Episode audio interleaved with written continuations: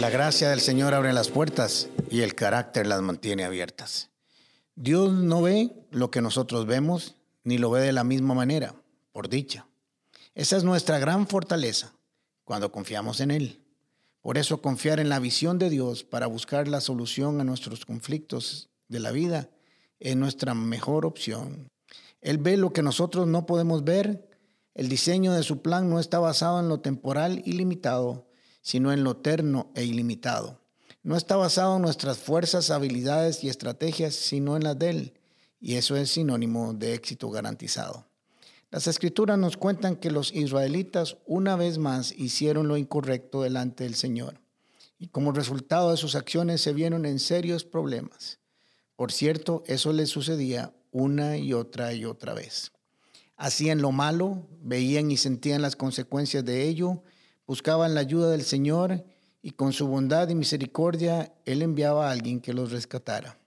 Así sucesivamente por años.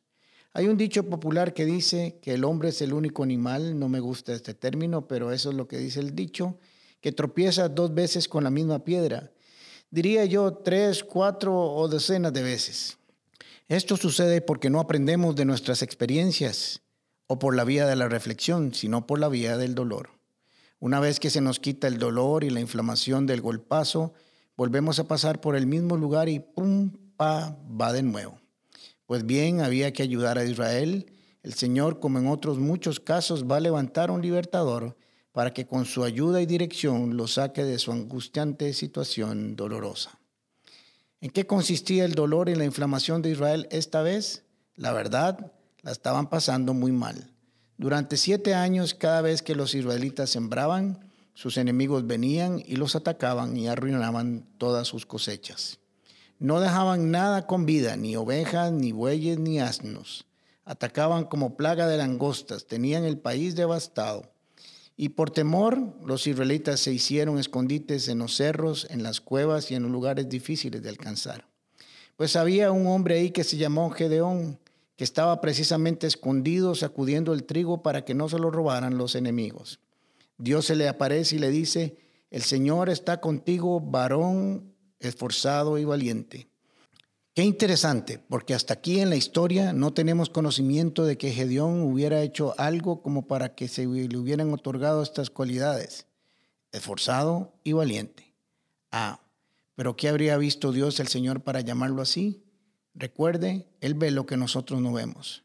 Creo que Dios lo llamó así no porque hubiera hecho algo para ganarse estos adjetivos, sino por lo que Dios sabía que Gedeón podía hacer bajo su dirección y confianza. Dios estaba con él y llegaría a ser vestido de fortaleza y valentía para lograr la comisión que se le estaba entregando. Estaba llamando las cosas que no son como si fueran, hombre esforzado y valiente. La comisión fue la siguiente de parte de Dios. Usa la fuerza que tienes para ir a salvar a Israel del poder de los enemigos. Yo soy el que te envía. ¿Cuál sería la fortaleza de Gedeón? Las palabras que Dios había declarado precisamente sobre él. Estoy contigo y te daré fuerza y valentía. Gedeón solo cree lo que te he dicho, esa es tu gran fortaleza. Sin embargo, Gedeón tenía que aprender a confiar en la palabra declarada sobre él. Veamos la diferencia entre cómo lo veía Dios y cómo se veía él a sí mismo. La respuesta cuando Dios le habla es la siguiente. ¿Cómo? ¿Con qué voy a salvar a Israel? Mi familia es la más pobre de toda la tribu y yo soy el más pequeño de mi familia.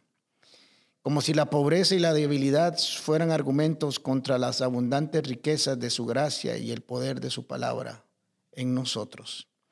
El Señor no lo había llamado por sus cualidades humanas, sino por su fe. Gedeón era un adorador.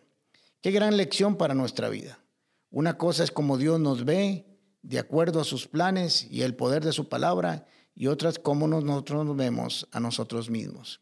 Es interesante, pero no se nos dice que Gedeón fuera un gran guerrero valeroso o que tuviera entrenamiento militar o que fuera un gran caudillo, solo que así lo llamó Dios, valiente y esforzado. Cuando conocemos la historia de cómo Gedeón venció a los enemigos, nos damos cuenta de que Dios no necesitaba un estratega militar, sino una persona que se dejara guiar y tuviera la fe necesaria para hacer las cosas tal y como Dios se las había enviado a hacer. Esa es su gran fortaleza. Esa es su fortaleza y esa es la mía también. Gedeón derrota a sus enemigos de una manera sobrenatural. Cuando se va a la batalla a enfrentar a sus enemigos, se lleva unos 32 mil combatientes y sus enemigos eran 135 mil, más o menos 4 a 1. Aún así el Señor le dijo, Gedeón, son muchos, que se queden todos aquí, nos vamos a ir solo con 300 hombres, eso será suficiente. Esto para que no creyeran que ganarían por sus muchos y grandes esfuerzos humanos, sino que era Dios el que daba la estrategia para ganar. Aprender a ver nuestras posibilidades de victoria no en nuestras fuerzas, sino en las fuerzas de Dios es esencial para ver las victorias de Dios en nuestras vidas. Aprender a creer lo que Dios dice de nosotros mismos es fundamental para obtener nuestras victorias. No sé lo que estás enfrentando o vas a enfrentar en el futuro, pero lo que sea que venga para tu vida, hazlo creyendo que hay un plan para tu vida, no basado en tus habilidades o en tus fuerzas, sino en el poder de quien dio la promesa. Recordad lo que nos dice el Señor en Isaías 55, así te dice el Señor mis pensamientos no se parecen en nada a tus pensamientos, y mis caminos están muy por encima de lo que puedes imaginarte. Pues así como los cielos están más altos que la tierra, así mis caminos están más altos que tus caminos y mis pensamientos más altos que tus pensamientos. Pues los planes que tengo para ti son planes para lo bueno y no para lo malo, para darte un futuro y una esperanza llena de victoria. Puertas. Con el pastor Alejandro Castro es otra producción de La Comu Podcast. Música por Chisco Chávez y voz adicional de Jorge Vindas. Y si no lo has hecho todavía, suscríbete a Puertas el Podcast en Spotify o iTunes Podcast.